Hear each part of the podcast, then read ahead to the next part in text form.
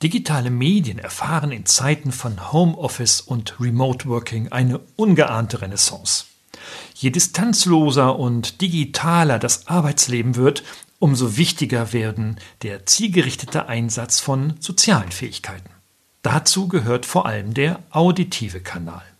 Denn wir wissen, dass ein erheblicher Teil, nämlich rund 40 Prozent, unserer Wahrnehmung und Wirkung einer Information eben von diesem auditiven Kanal abhängt. Und damit ist nicht nur die Lautstärke des Gesprochenen gemeint, sondern die Art und Weise, wie wir unsere Gedanken und Botschaften an das Ohr des Empfängers bringen. Als Musiker und Medienmensch weiß ich um die Bedeutung aus nächster Praxis. Gerade Sängerinnen und Sänger sind wahre Meister in diesem Fach. Sie verstehen es, Gefühle über ihre Stimme zu modulieren, sodass sie beim Empfänger wiederum Gefühle auslösen können. Das kann zwar auch mit einem Instrument gelingen, doch die Stimme hat in der emotionalen Ansprache eine herausragende Rolle. Doch wer denkt darüber schon in seiner Businesswelt nach? Sollte man dringend, wenn mir nach so manchem Zoom-Meeting die Ohren pfeifen. Denn ob dir im Marketing oder in der Kommunikation die Menschen länger als zwei Sätze zuhören, das hängt vom Spiegel deiner Seele ab, deiner Stimme.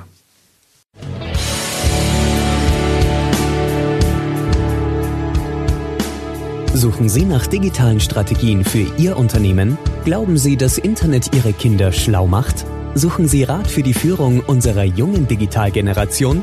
Profcast, der Podcast für den verantwortungsvollen und garantiert erfolgreichen Einsatz von digitalen Medien und ihrer Nutzer. Für Unternehmer, Führungskräfte und Mitarbeiter von Professor Gerald Lemke.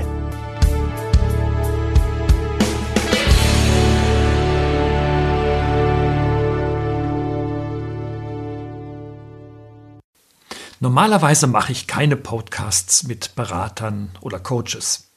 Doch Regeln leben von den Ausnahmen, so wie in diesem Fall. Denn Roman Jaborek beschäftigt sich als Coach mit dem, was er auch wirklich von der Pike auf gelernt hat. Das unterscheidet ihn schon von vielen. Er moderierte über 15 Jahre Radiosendungen und war Nachrichtenmensch bei Radio Regenbogen in Mannheim. Und gerade das Radio lebt von der Stimme und seiner Leidenschaft. Darum ist er seit acht Jahren auch Medientrainer an Hochschulen und Universitäten und wuchs zum Experten für den Einsatz der eigenen Stimme heran. Seine Erkenntnisse gibt er in Coachings weiter, zum Beispiel für Präsentatoren, Rednern, Podcaster oder Marketingmenschen, die entspannt und zugleich überzeugend auftreten möchten. Freuen Sie sich also mit mir auf einen neuen Profcast mit Roman Jaborek.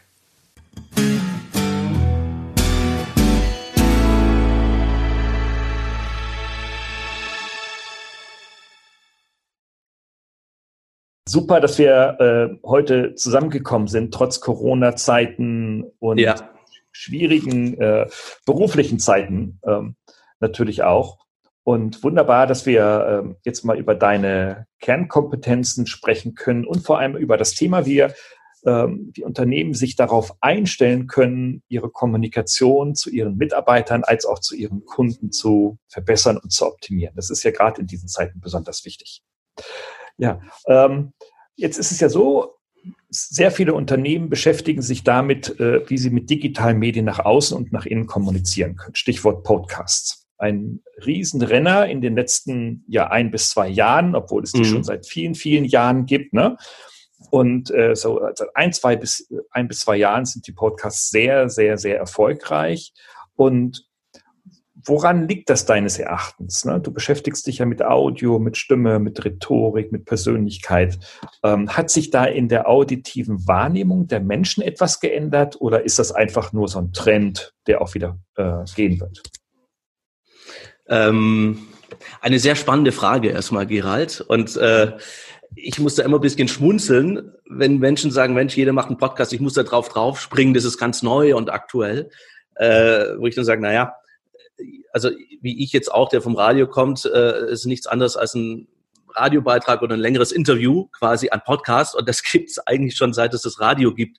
Und äh, jetzt in digitaler Form natürlich auch als Podcast.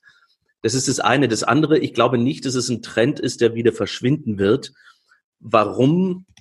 Zum einen denke ich, geht es jetzt aktuell in dieser Zeit und nicht nur wegen Corona um das Thema Fokussierung und Filterung. Ich nenne es jetzt mal so. Und äh, gerade in den letzten fünf Jahren, wo uns ja die Digitalisierung, ich will nicht sagen erschlagen hat, aber wir haben sie immer noch nicht so richtig im Griff. Das ist meine Wahrnehmung. Und es gibt äh, zig Kanäle, die uns überfluten mit Informationen.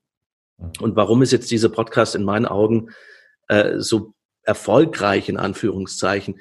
Ich glaube, dass wir Menschen mh, wenn wir durch Reizüberflutung, egal ob Video, Textform, nicht mehr können, dann uns doch lieber dem Gehör widmen. Und vielleicht kennt es jeder von uns noch, äh, ich glaube, wir sind nicht so weit auseinander mit dem Alter, Kassetten von damals, ob das jetzt die drei Fragezeichen waren oder TKKG. Meine Kinder hören jetzt die Tony Box oder doch noch eine CD.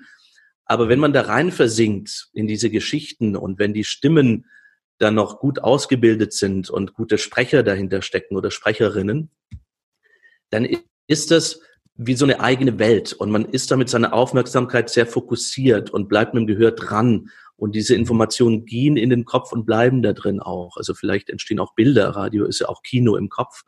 Mhm. Und ich denke, das ist jetzt so ein Sinnesorgan, was da angestupst worden ist und ähm, wo das immer mehr geworden ist und die Unternehmen jetzt auch gucken, Mensch, wenn der links einen Podcast macht oder der rechts, dann sollte ich auch mal einen machen. Das ist der Trend. Ob die jetzt gut sind und dann auch informativ ankommen beim Empfänger, das ist wiederum eine ganz andere Frage, ganz klar. Mhm, da sprechen wir auch im Laufe des Gesprächs natürlich noch ja. drüber. Ne? Ähm, jetzt ist es ja so, jetzt ähm, haben die Schulen ja seit vier Wochen geschlossen und äh, Schulen wie Universitäten und Hochschulen stellen äh, jetzt ganz rapide auf digitales Lernen um. Ja. Und ähm, wenn ich das so bei meiner zehnjährigen äh, Tochter erlebe, naja, dann äh, kriegt sie sehr viele Texte, sehr viele Downloads, sehr viele PDFs, ähm, mhm. die sie da konsumieren kann. Also die typische Textform in der Lehre.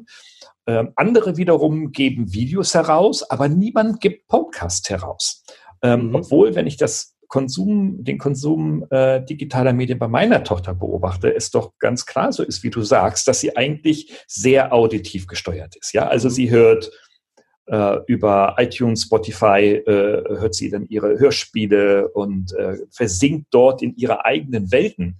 Ja. Ähm, ist vielleicht das digitale Lernen vielleicht tatsächlich eher äh, auf dem auditiven Kanal zu gestalten und auch besser in seiner Wirkung? Oder äh, müssen wir nun alle 3D-Videos und Augmented Reality basteln, damit wir unsere Kids richtig schön entertainen in der Erwartung, dass sie besser lernen? Was ist da deine Meinung? Also ich persönlich halte äh, von diesen äh, virtuelle, virtuelle Realitäten sind hochspannend und gerade in der Game-Entwicklung oder so auch vonnöten. Ich glaube nicht, dass es jetzt unbedingt im Bildungsbereich sein soll, auch wenn ich persönlich jetzt gerade unterwegs bin, wegen Corona auch zu gucken, was ist da, äh, was kann man da machen und ich teste gerade auch mit Kollegen so ein virtuelles Klassenzimmer aus, wo man dann wirklich auch 3D-mäßig quasi unterwegs sein kann. Ähm, Vielleicht ist es irgendwann die Zukunft, aber ich würde jetzt nicht an Grundschulen, äh, um Gottes Willen, äh, oder weiterführenden Schulen da ansetzen. Ich glaube immer noch, dass die Textform ähm, wichtig ist, weil wenn man was zum Lesen hat und es nicht versteht, kann man es nochmal lesen. Ja? Mhm. Beim Video kann man natürlich zurückspulen oder beim Podcast auch. Ähm, das Auditive kann man vielleicht als Add-on mit reinnehmen, dass man sagt, okay, wenn ich Übungen habe oder doch nochmal ähm, einen theoretischen Impuls auf der Erklärebene, dass man das vielleicht mit Text äh, verbindet, also quasi so eine Mischung macht. Mhm. Das fände ich auch ähm, interessant und ich denke auch sinnvoll, weil man dann quasi vom visuellen, sprich Lesen und im Auditiven eine gute Verbindung hinbekommt. Bei den Tutorials ist es immer so, dass man sich glaube, das ist eher auch was fürs Erwachsenenalter spielt oder fürs Studentenalter vielleicht auch. Ja, ähm, Grundschulzeit, weiterführende Schulen würde ich eher aufs Lesen gehen und natürlich auch das auditive Sprich in Form von Podcasts. Warum das jetzt nicht so eingesetzt wird, ich glaube, ähm, obwohl es ja ein sehr einfaches Medium ist, also auch was die Produktion angeht, Ja, jeder mhm. kann ja heutzutage mit Smartphone irgendwas aufnehmen, vorne hinten schneiden und schwupps habe ich einen Podcast. Ja, sage ich jetzt mhm. mal mhm. übertriebenermaßen gesagt. Aber ich glaube, da steckt auch eine gewisse Hemmung dahinter. Denken wir jetzt mal an die Lehrer oder auch die Dozenten, Professoren, die dann sagen, Mensch, da muss ich ja mit meiner Stimme irgendwas transportieren. Wenn ich das im Live-Lehrbetrieb mache, die Leute vor mir habe, dann geht es ja irgendwie, das bin ich gewohnt. Wenn ich jetzt in so ein komisches Mikrofon reinsprechen soll, schwierig, ja. Und ähm, die meisten drücken sich dann auch ganz anders aus, und zwar fatal in der Art von Schriftdeutsch, wie wir es auch alle eingetrichtert bekommen haben seit unserer Grundschulzeit, ähm, das aber überhaupt nicht verstanden und äh, wahrgenommen wird als Zuhörer. Genau. Ja, da sagst du ja, da kommst du ja auf die Stimme. Was macht denn eigentlich so eine richtig tolle Stimme aus? Ne? Also ähm, wenn jetzt Bleiben wir bei dem Beispiel der Lehrer. Wenn Lehrer nun Hemmungen haben und sagen irgendwie, hm, Mensch, im Podcast klinge ich ganz anders oder ich höre erstmalig meine eigene Stimme, das kann ich ja gar nicht, ich kann das gar nicht aushalten, ich kann mich selber gar nicht aushalten, ähm, dann kann man doch sowas auch entwickeln. Also, ähm, also was macht denn eigentlich eine wirklich tolle Stimme aus, die man beispielsweise im digitalen Lernen auch einsetzen könnte? Mhm. Also vielleicht erstmal äh, das Stichwort vorwegzunehmen, was du schon gesagt hast, Gerald. Äh, Mensch, ich kann meine eigene Stimme nicht hören. Da gibt's eine äh, Fokusumfrage, die ist, glaube schon zehn Jahre alt, mhm. aber immer noch sehr aktuell und spannend, dass jeder vierte Deutsche seine Stimme auf dem Anrufbeantworter der Mailbox, also seines Handys, nicht hören kann. Und vielleicht kennst du auch Menschen, vielleicht, also ich auch ab und zu, wenn man die Mailbox bespricht und das abhört und sagt, ah nee, nochmal dann kommt nochmal ein Versuch. Ah nee, nochmal. Klingt nicht ja. gut, nochmal. Ja, und das hängt natürlich damit zusammen, um dann ein bisschen auszuholen. Ähm, wenn wir sprechen, dann hören, uns, hören wir uns quasi in einer Art Stereoform. Ja? Es gibt in unserem Kehlkopf den Primär- und den Sekundärklang. Der Primärklang wird quasi nur innen von uns gehört ja? und der Sekundärklang außen, also wie Mono- und Stereokanal. So. Und wenn wir uns quasi irgendwo aufzeichnen und das dann abhören, dann hören wir uns quasi wie im, in der Monospur, also sehr ungewohnt und nicht in der Stereospur. Und Menschen, die in den Medien unterwegs sind und das tagtäglich machen, die sind es natürlich gewohnt, sich so zu hören, äh, weil sie es immer wieder abhören, zum Teil auch. Das ist das eine. Und das andere ist, ähm, natürlich kann man seine Stimme trainieren, wenn man sich darauf einlässt. Das hat sehr viel mit Hörwahrnehmung, Hörschulung, aber auch Bewusstseinswahrnehmung zu tun. Also zum einen auch darauf zu achten, wo sitzt denn meine Stimme? Also wenn ich jetzt entspannt bin, dann ist die meistens auch tiefer und voluminöser, entspannter. Wenn ich jetzt vor so einem Mikro spreche, dann kann es auch sein, dass ich jetzt ein bisschen angespannter werde und die Stimme dann auch pressend und drückend klingt. Und wenn ich jetzt so weiterspreche, dann ist es vielleicht für dich, Gerald, aber auch für mich sehr anstrengend auf Dauer, weil die Stimme einfach, äh, ja. Und ähm, deswegen ist es wichtig, auf der äh, wir Sprechtrainer nennen das die mittlere Sprechstimmlage, darauf zu sein, die jeder äh, fokussieren kann, wenn man sich zum Beispiel vorstellt, hey, ich habe gerade mein Lieblingsstück der Schokolade im Mund und lass die richtig zergehen und gehe in so ein genussvolles Mmm hinein, dann finde ich auf Knopfdruck meine natürliche Sprechstimmlage auf der ich unterwegs sein sollte. Und um die kann ich dann auch modulieren. Das sollten wir auch, weil ansonsten, wenn wir monoton sprechen, kann das sein, dass der Gerard jetzt auch morgens schon wieder einnickt. Und das mhm. wollen wir natürlich nicht. Also es das heißt, immer wieder zu gucken, wenn ich in angespannte Situationen komme, das ist in Unternehmen, ein Teammeeting, Präsentation, Vortrag, immer wieder zu gucken, wie komme ich denn auf meine entspannte mittlere Stimmlage runter. Und da klingt eigentlich jeder sehr entspannt, souverän, voluminös, wie auch immer, und die auch dann zu halten. Das ist so ein bisschen von der stimmlichen Sicht was. Das zweite wäre zu gucken, zu wem spreche ich denn überhaupt? Nee, es geht jetzt überhaupt nicht darum zu sagen, oh, das hören nachher so und so viele Menschen und ich muss jetzt mich klar und deutlich ausdrücken und wie drücke ich mich überhaupt aus? Ja, am besten im Schriftdeutsch, weil das macht man so. Ähm, das hat in der schriftlichen Kommunikation was zu suchen, deswegen sagen wir auch Schriftdeutsch dazu. Wenn wir aber sprechen, dann sollten wir eher so sprechen, wie wenn wir einen Empfänger vor uns haben. Und viele Radiomoderatoren haben das früher im Volontariat, also in der Hörfunkausbildung, auch so praktiziert, dass sie sich ein Foto an den Mikrofonständer geklemmt haben von der Freundin, vom Freund, was auch immer, und haben dann bewusst dieses Foto angesprochen, damit es so klingt, wie wenn man zu jemandem wirklich tatsächlich spricht, weil in so einem Radiostudio ist man ja auch sehr anonym und auf sich gestellt. Und das hat sehr viel mit Sender und Empfänger zu tun. Ähm, ich in meinem Stimmigkeitssystem habe so ein Kumpelprinzip entwickelt. Also stell dir einfach einen guten Freund vor, dem du jetzt das Thema, mit dem der überhaupt nichts zu tun hat, erklärst. Ja? Und schon wird es eine ganz andere Sprache werden. Mhm. Kurze, prägnante Sätze, einfach gehalten. Und man fühlt sich meistens auch sehr wohl dabei. Ich habe da jetzt keinen im Coaching gehabt, der gesagt hat, oh, da werde ich noch angespannter. Das ist eher das Gegenteil, dass man sich da eher fallen lassen kann, eine Erdung wieder gewinnt und einfach entspannt souverän äh, durch einen Vortrag, Gespräch, mhm. Interview, was auch immer durchgehen kann. Das ist ja für Marketingleute dann hochinteressant, ne? die jetzt also beispielsweise sich damit beschäftigen, ähm, einen Podcast oder von mir aus auch ein Unternehmensvideo für ihre Kunden zu machen. Ne? Also ich mhm. könnte mir vorstellen, ähm, dass dann man sich im Unternehmen selber seinen Kunden in Form einer Persona visualisiert, ja. vielleicht sogar mhm. mal zeichnet und sich das dann vors Mikrofon hängt, oder? Zum Beispiel, klar. Also, dass man sich wirklich ähm, Gedanken macht, äh, die Intention, wo liegt die, zu wem spreche ich, warum spreche ich mhm. überhaupt, was will ich denn überhaupt transportieren? Mhm. Das sind auch so ein bisschen die 7W-Fragen aus dem Journalismus, dass man sich die erstmal klar macht und dann sagt, okay, und jetzt stelle ich mir den eben vor und spreche zu ihm. Das ist natürlich Trainingssache. Das wird nicht auf Knopfdruck funktionieren, weil man natürlich auch jetzt äh, die ganze Zeit in seinem alten Sprechmuster immer unterwegs gewesen ist. Aber es ist eine neue Form, ähm, wo es sich lohnt, dran zu bleiben, weil es sich auf Dauer besser anfühlt und auch nachhaltiger ist.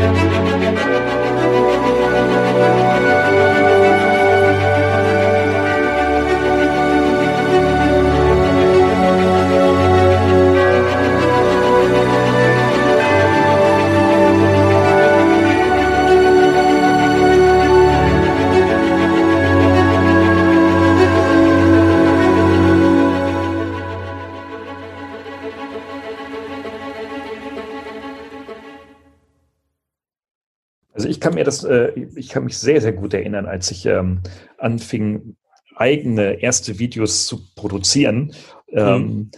wo es noch nicht so ein Studio gab, so wie heute. Und ähm, da äh, fiel es mir unglaublich schwer, äh, solo alleine vor einer Kamera zu sprechen. Und ich habe dann in den Aufnahmen mich auch selber nicht hören können und sehen mhm. können und habe dann äh, auch den Trick angewandt, dass ich mir quasi äh, einen Monitor hinter diese Kamera gestellt habe. Mhm. Und ähm, ich habe den Fotos herausgesucht von äh, Vortragsveranstaltungen, also gerade mhm. die größeren, wo dann irgendwie mehrere mhm. hundert bis tausend da standen und habe dann dieses ja. Foto von der Bühne dahinter abgebildet und habe quasi in diesen virtuellen Raum der Vergangenheit reingesprochen. Das hat geholfen.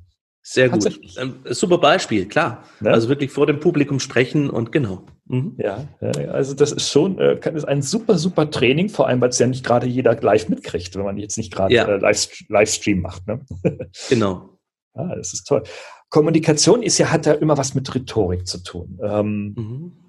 Und äh, als ich so in den 90er Jahren meine ersten Rhetorik-Seminare machte, so bei Typen wie Ruhleder und wie, äh, wie sie alle hießen oder heißen, ähm, da war das immer so ausgekoppelt. Da war Rhetorik so eine, äh, ja, folgte immer so einer dialektischen Syntax, um das mhm. mal so ein mhm. bisschen äh, zu sagen. Also äh, dialektisch deswegen, weil es sich eigentlich von der Kommunikation loslöste. Ja? Mhm. Da wurde Rhetorik immer als Instrument vermittelt. Mhm. Ähm, du willst mehr verkaufen, also musst du modulieren, also musst du dir dann deine W-Fragen stellen, etc. Äh, heute ist das, glaube ich, etwas anders, oder? Ähm, die Rhetorik, äh, also wenn ich kommuniziere, bin ich rhetorisch und wenn ich Rhetorik mache, kommuniziere ich auch mal ganz klar. Äh, egal wie das Gespräch äh, zwischen Menschen oder zwischen Unternehmen passiert. Ähm, ist das äh, so eine Wahrnehmung, die du teilen könntest? Definitiv ja. Ähm, und ich denke, das hängt auch mit der heutigen Zeit zusammen. Und ich will da überhaupt nicht ins Esoterische abdriften mit dem Ausdruck Ganzheitlichkeit oder ja. Mhm. Aber es hängt schon sehr viel damit zusammen, wie du gesagt hast. Ich bin ein Fan von ähm, Körpersprache auch und von Sammy Molcho, den ja jeder kennt, der Pantomime. Mhm. Aber jetzt nicht unbedingt von diesen typischen Rhetorik-Trainings, die du jetzt teilweise angeschnitten hattest, weil ich das auch schon gemacht habe, die Erfahrung, dass die da sehr abgeschnitten unterwegs sind und jedem eine Technikschablone versuchen überzustülpen und dann sagen, das ist das Maß aller Dinge und geht raus und seid rhetorisch super unterwegs. Was da vergessen wird, ist einfach die Persönlichkeit eines jeden Menschen. Also wenn ich kurz ausholen darf, ich hatte vor Jahren mal, als ich äh, fertiger AAP, Stimm- und Sprecherzieher war, einen Lehrauftrag an einer Hochschule hier in Süddeutschland und äh, neue Studentengruppe, du kennst das, 15 Leute ungefähr. Ich habe mich kurz vorgestellt und was ich dann immer gern mache, ist so eine Kurzpräsentation von jedem, so zwei Minuten, dass ich einen Eindruck gewinne, was die so machen, was die studieren und dann höre ich natürlich auch gleich die Stimme an. Mhm. Ja, und der erste Student stand dann auf und präsentierte sich und gestikulierte ganz wild in einem Quadrat, also immer so mit den Händen, weiter nicht. Habe ich mir das angeguckt, habe gesagt, okay, der nächste bitte. Die Studentin steht auf, fängt an zu sprechen, präsentiert sich und das Gleiche mit der Gestikulation. Beim dritten Student habe ich es mir auch nochmal angeguckt, ist auch in diesem quadratischen Gestikulieren geblieben. Und beim vierten Student habe ich es abgebrochen, habe gesagt, stopp, was ist hier los? Und dann haben mich alle mit riesen Augen angeguckt und haben gesagt, ja, Burek, was? Und dann habe ich gesagt, ihr gestikuliert so roboterhaft, warum?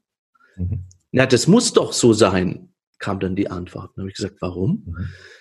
Und hab, dann habe ich erfahren, dass vor mir ein Rhetorikdozent da war, der den äh, eine ja, Technik verkauft hatte, äh, die hieß, stellt euch ein imaginäres Quadrat vor euch vor, aus mhm. dem ihr mit euren Händen nicht rausgestikulieren solltet, wenn ihr präsentiert oder in Vorträgen unterwegs seid. Ja, was ist denn passiert?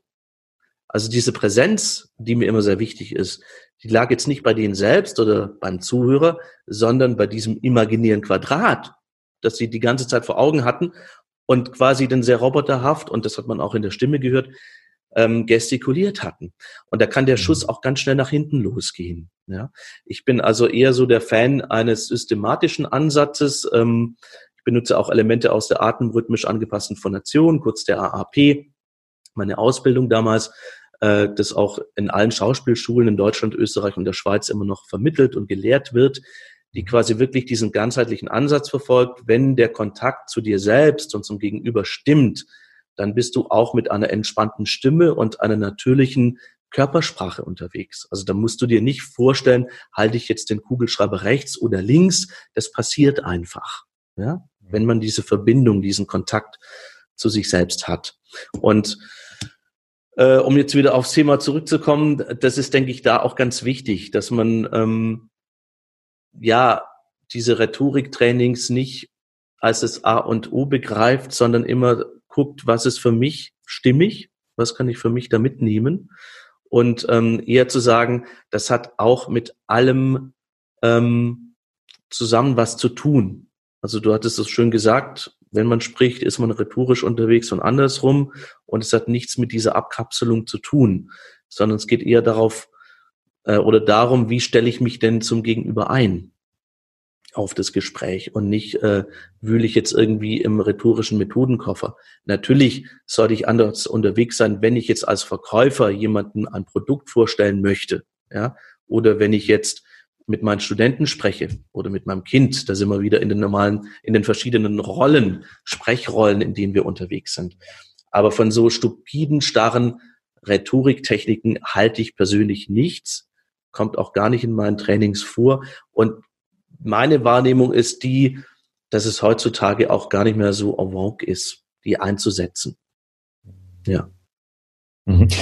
Wenn du, wenn du schon diese zwischenmenschliche Kommunikation ansprichst, worauf kommt es denn da besonders an?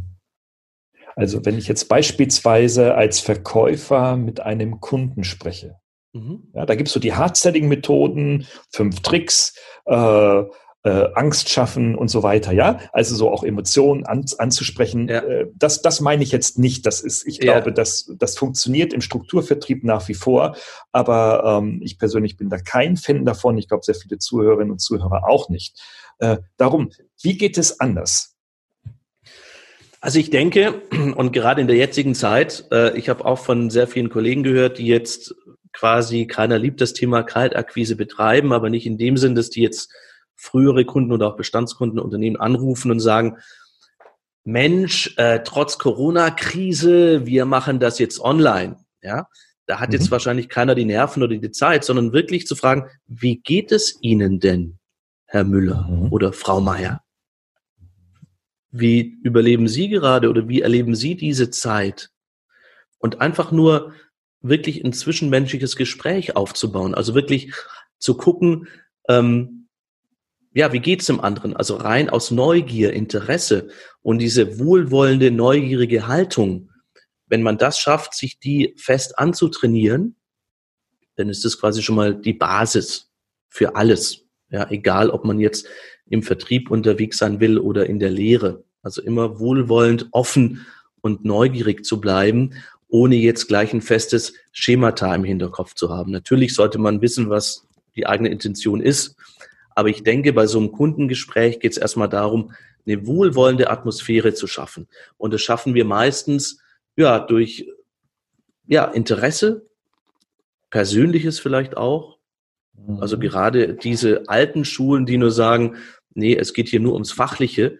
Ich glaube, wir sind gerade in einer Zeit, wo es wirklich auch darum geht, nichts vorzuspielen, das meine ich damit überhaupt nicht, aber wirklich auch persönliche Sachen mal anzusprechen. Wenn jemand Familie hat, zu sagen, wie geht's den Kids? Letztes Mal haben sie gesagt, so und so. Das schafft ähm, eine sehr schnelle Verbindung, aber auch Vertrauen, ähm, auf die man dann sehr gut aufbauen kann und das Gespräch weiterführen kann. Das geht natürlich auch in der Unternehmenskommunikation. Ne? Ähm, wenn ich jetzt Ganz so klar. intern nach Mitarbeit zu Mitarbeitern oder extern zu ja. Kunden kommuniziere. Ja, mhm. ja. Das ist auch ein Thema, was, denke ich, gerade in der jetzigen Zeit sich auch total im Umbruch befindet.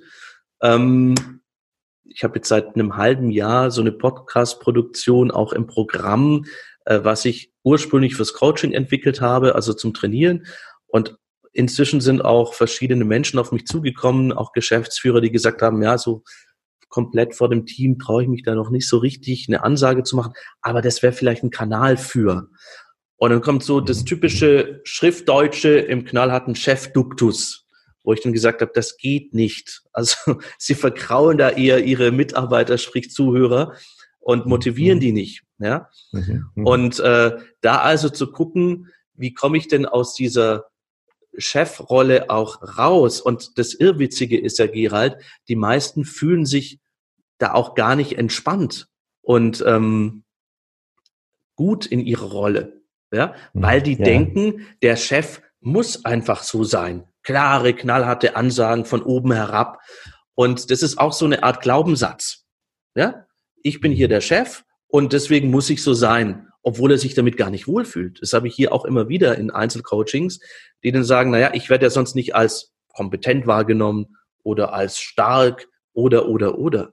Wenn die es dann aber schaffen, mehr wieder bei sich anzukommen, also die Verbindung, von der ich immer so gut spreche oder so gern spreche, diese Erdung, damit sie sich wirklich mal fallen lassen können, in Anführungszeichen gesagt, und dann so sprechen wie zu einem guten Freund, das Beispiel von vorne wieder mit reinzunehmen, dann äh, entsteht da eine ganz andere Verbindung auch zu den Mitarbeitern. Und plötzlich öffnen die sich auch mehr und zeigen vielleicht auch ihre Sorgen und Nöte. Und dann kann man ganz anders miteinander kommunizieren, weil man eben weg ist von dieser hierarchischen Funktion und Sprecherrolle, die es da gar nicht braucht. Ja, also natürlich braucht man ähm, eine Führungskraft, die weiterhin führen soll, aber nicht unbedingt in der Kommunikation weil auch da laufen wir dann Gefahr, wenn wir in dieser typischen Chefansprache bleiben, dass nur die Hälfte verstanden wird an Informationen, weil der Gegenüber durch Angst abschaltet oder durch, ah, da kommt der Choleriker und schreit wieder rum, dann schalte ich eh wieder ab, ja. Das heißt, die Informationen verpuffen sehr schnell. Und wenn der Chef sich dann nach zwei Wochen wundert, boah, warum ist denn das Projekt noch nicht fertig oder da kam ja was ganz anderes raus, dann liegt es nicht an den Empfängern, was sehr viele Chefs immer noch sagen, die haben nicht richtig zugehört. Nein, ich sage immer, der Sprecher an sich trägt die Verantwortung, ob die Informationen auch ankommen und verstanden werden oder nicht. Und das ist jetzt nur ein kleines Beispiel daraus, was so ein bisschen äh, auch die zwischenmenschliche Kommunikation angeht, ähm, die Unternehmen auch immer mehr und mehr stärken sollten. Hm. Da, also da komme ich auf ein neues Führungsprinzip, ähm, von dem ich bisher noch nichts weiß, nämlich das Führen durch Sprache. Ähm, mhm. Denn, denn, denn die Sprache ist ja der Kanal, der ja unsere, unser Inneres widerspiegelt. Und wie du gerade sagst. Richtig, ja. Und, ja. Ne, und ich glaube, mhm. wie du gerade sagst, haben viele Führungskräfte damit eine besondere Herausforderung, ja. ähm, sich zu erden, beziehungsweise ähm, diesen Spiegel authentisch werden zu lassen. Ja? Genau. Aufgrund, aufgrund ihrer Rolle, ihrer Hierarchie, vielleicht auch ihrer Ängste. Sprechen mhm. wir vielleicht mal über, über diese Ängste. Was sind das für Ängste, die Menschen in ihrer Funktion als Führungskraft ähm, behindern, authentisch zu sein? Was machst du da in deinen Coachings für Erfahrungen?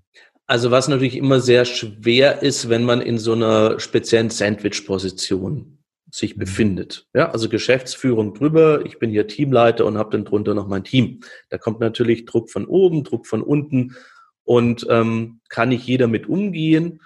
Aber wenn man es schafft, sich mit seiner eigenen Sprache, und das fand ich schön von dir, diese Überleitung, äh, sich stimmig auszudrücken, dann nimmt man da schon mal sehr viel Druck raus, weil man da ja gar nicht mehr irgendeine Rolle spielen muss und da reingehen muss, sowohl oben als auch unten, sondern man ist sich selbst. Ja, also sei du selbst ist sozusagen auch ein Sprichwort. Und ähm, was man quasi auch mit seinem besten Kumpel sein kann, das kann man auch in der Arbeit, auch wenn man es jetzt nicht glaubt oder sagt, nee, ich kann doch so nicht mit meinem Vorgesetzten sprechen oder mit meinem Team. Doch, das geht. Jetzt nicht unbedingt so in Bierlaune wie beim Kumpel, aber mit der einfachen, authentischen Sprache. Und da geht es natürlich auch viel darum, ähm, Gedanken, Gefühle, Emotionen, die da aufkommen, die auch einfach anzusprechen. Ja? Und das schaffe ich natürlich mehr, wenn ich in einer authentischen Rolle unterwegs bin, also stimmig bin und so spreche, wie ich eigentlich spreche und mir jetzt nicht unbedingt ähm, ja ein Sprechmuster aneigne oder vielleicht schon angeeignet habe, weil ich in Teammeetings dann immer erlebe, naja, wenn mein Vorgesetzter so spricht, dann muss ich auch so sprechen. Das ist so ein typischer Glaubenssatz, der immer wieder hier in Coachings drin vorkommt. Also wir Menschen passen uns ja an. Das geschieht schon ganz früh, auch bei unseren Kindern. Wir glauben es nicht. Die natürliche Atmung, die Zwerfelatmung adaptieren wir dann von unseren Eltern, den Freunden im Kindergarten, dann auch die Sprachwahl, die Stimme, ach, die klingt so schön, will ich jetzt auch so sprechen wie der.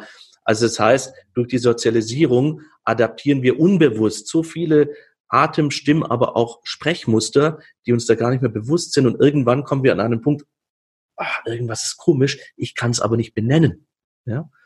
Und wenn wir es da aber schaffen, auszubrechen und wieder mehr bei uns selbst anzukommen, dann ist es eine Riesenerleichterung, die da immer auftritt. Und das ist äh, auch was sehr Kostbares, wie ich finde wenn man wieder mehr zu sich selbst findet und dann mit einer gewissen Art von Leichtigkeit durch Gespräche geht und nicht aufpasst, wie drücke ich mich denn überhaupt aus. Das ist zum Beispiel auch ein, eine sehr große Behinderung, dass ähm, viele Teamleiter sich zu sehr darauf konzentrieren, wie sie rüberkommen äh, mhm. oder vielleicht auch nur auf den Inhalt. Äh, es sind jetzt auch alle Informationen drin und anstatt zu sagen, hey, jetzt haben wir das Meeting, ich präsentiere meinen Teil und dann bin ich offen für meine Mitarbeiter und um was geht's hier eigentlich? Und nicht nur mit Scheuklappen unterwegs sein, sagen, gut, das war jetzt die Ansage von oben. Hauptsache, ich kotze es, Entschuldigung für diese Sprachwahl, aber meistens geht's genauso ab. Ich kotze das jetzt alles hier auf den Tisch und es wird umgesetzt und gut ist, weiter geht's.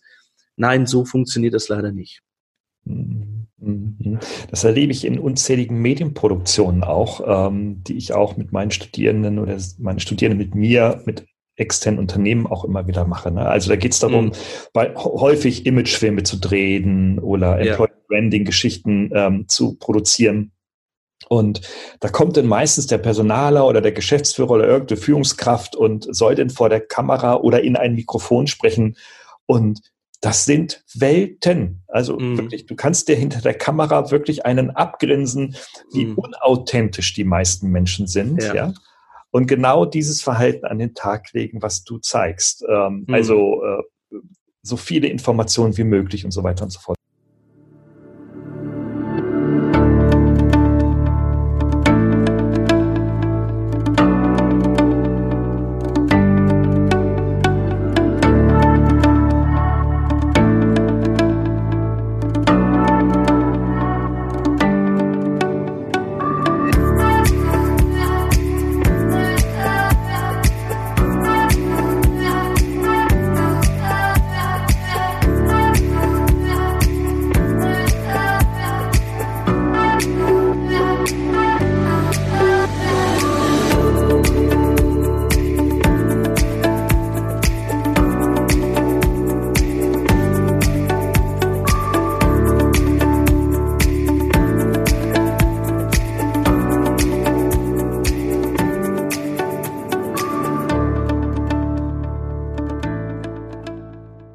Ja. Dabei wissen wir ja aus dem Journalismus, ein guter Text ist nur dann ein guter Text, wenn du, nicht wenn du ihn fertig geschrieben hast, sondern wenn du ihn dann nochmal redigierst und um die Hälfte kürzt und dann genau. nochmal um die Hälfte kürzen, genau. nochmal um die Hälfte kürzen.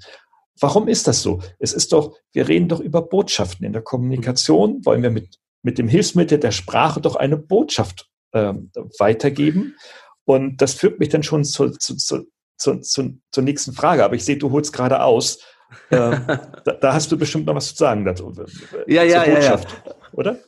Ja? Äh, klar, klar, richtig beobachtet. Also ich sage dann immer, warum ist die Bildzeitung so erfolgreich? Ja, man muss jetzt nicht mhm. hinter der Zeitung stieren und ich finde den Journalismus auch nicht gut, den die machen. Ich finde aber die Sprache sehr gut und äh, ich weiß auch, äh, in jungen Jahren durfte ich da mal ein Praktikum machen und ähm, mhm. habe das auch so mitbekommen.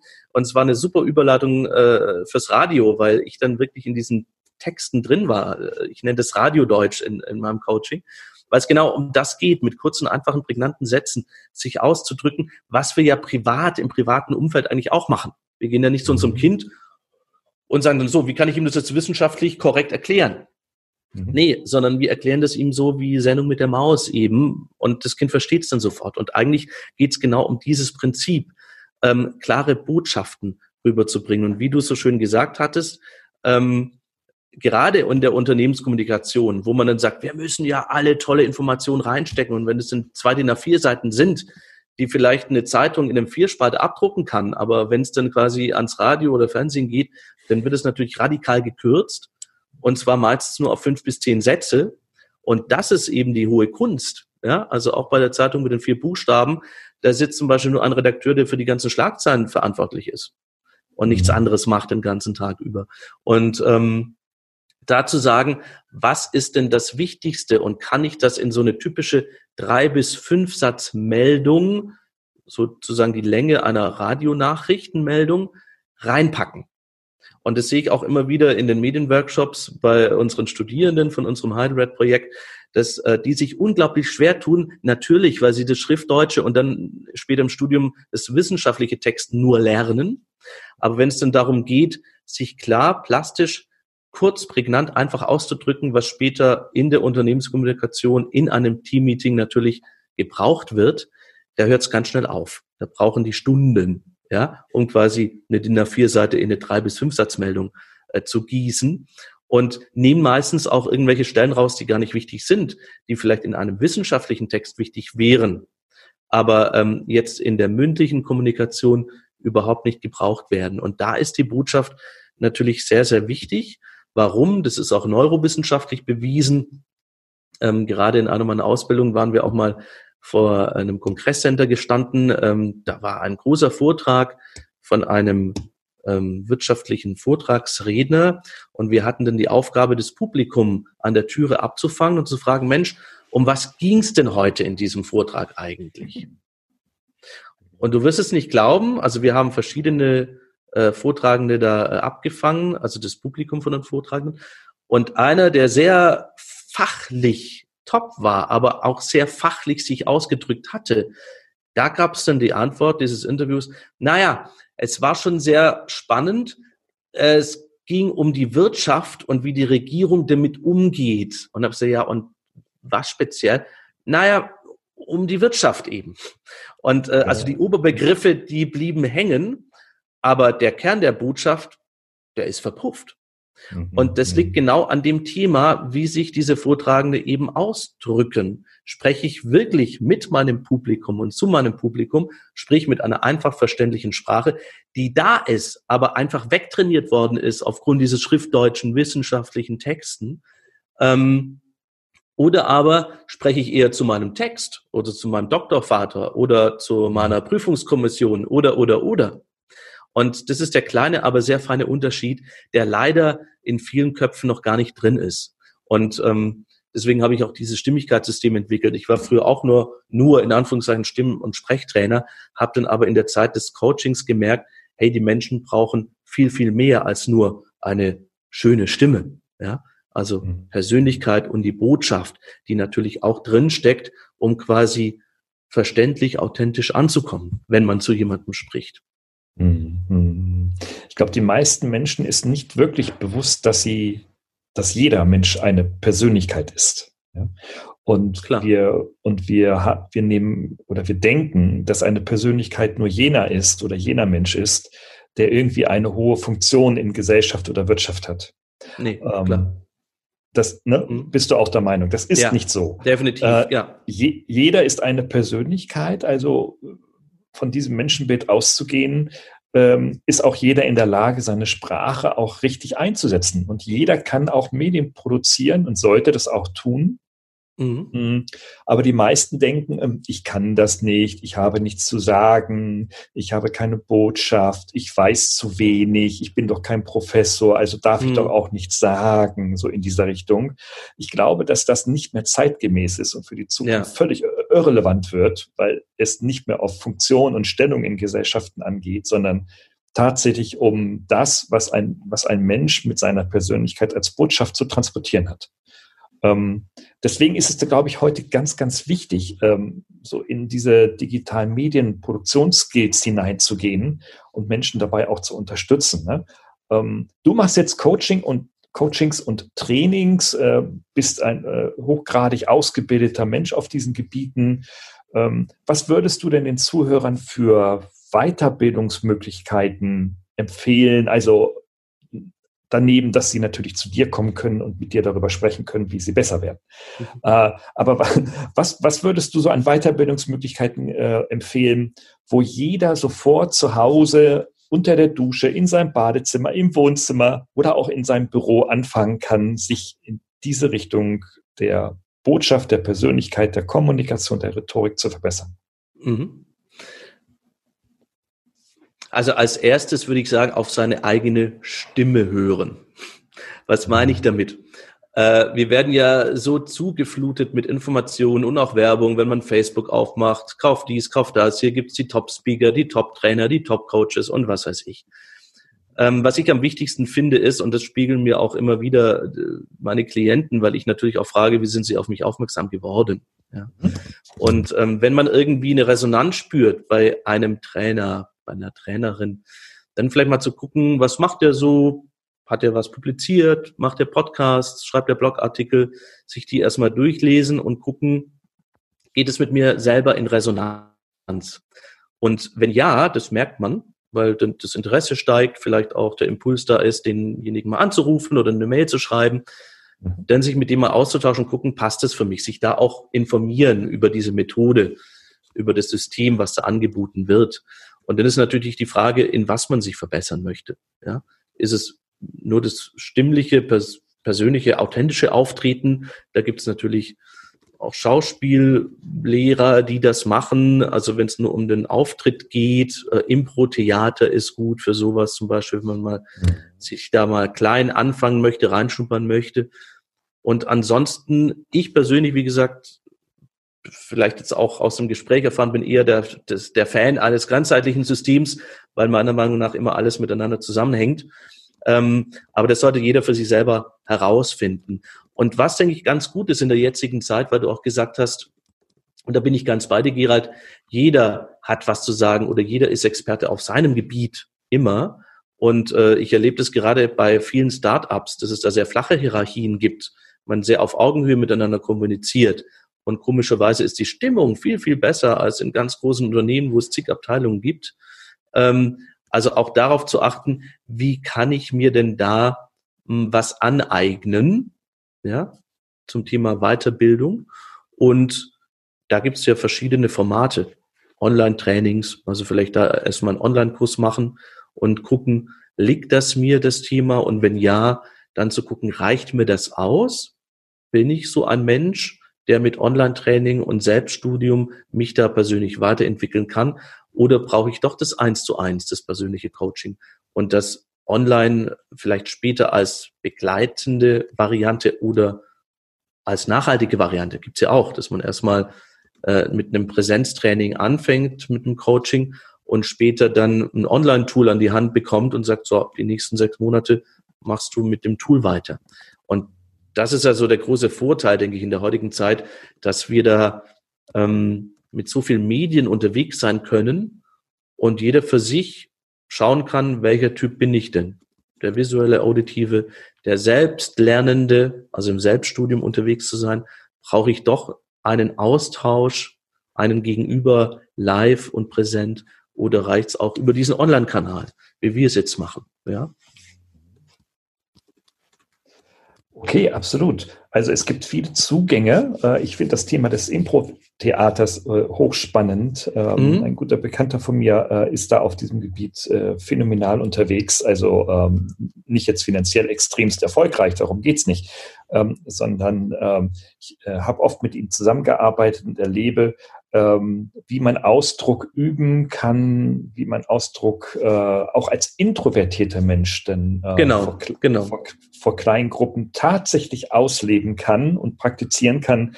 Und da ist Impro-Theater eine phänomenale äh, Methode, will ich nicht sagen, aber eine Möglichkeit, ähm, tatsächlich sich ähm, ja aus sich herauszukommen. Definitiv, ja sehe ich auch so. Und es macht ja. riesen Spaß. Und ich sage immer, ja. da wo ja. Spaß entsteht, entsteht, da wird auch gelernt. Ja, kennst du vielleicht selber. Also da bleibt man auch dran. Da will man dann mehr machen. Und ähm, das gehört einfach dazu, dass sich vieles dann auch setzen kann. Klar. Ja. Ja. Roman, apropos Spaß, hat sehr viel Spaß gemacht mit dir äh, über diese Thematik zu sprechen. In den Show Notes des Podcasts gibt es ganz, ganz viele Hinweise noch, auch äh, unter anderem natürlich auf deine Homepage, auf deine Dienstleistungen äh, und auf halt einige wichtige Themen, die wir in dem Podcast angesprochen haben, so dass man sich da also sowohl an dich als auch an die anderen Quellen noch wenden kann, wenn man sich äh, mit dem Thema äh, vertiefend beschäftigen möchte. Ja. Roman, erstmal von meiner Seite herzlichen Dank und äh, für dich erstmal alles Gute, bleib gesund, wie man heutzutage sagt. Das wünsche ich dir auch. Vielen Dank fürs Gespräch. Hat mir ebenfalls sehr viel Spaß gemacht mit dir. Danke. Wunderbar, alles Gute. Auf bald wieder. Tschüss. Ja, tschüss. Hat Ihnen dieser Podcast gefallen? Dann freue ich mich über eine Bewertung oder eine Weiterleitung in Ihrem Netzwerk. Oder abonnieren Sie diesen Podcast zum Beispiel bei iTunes oder registrieren Sie sich für meinen kostenfreien Newsletter.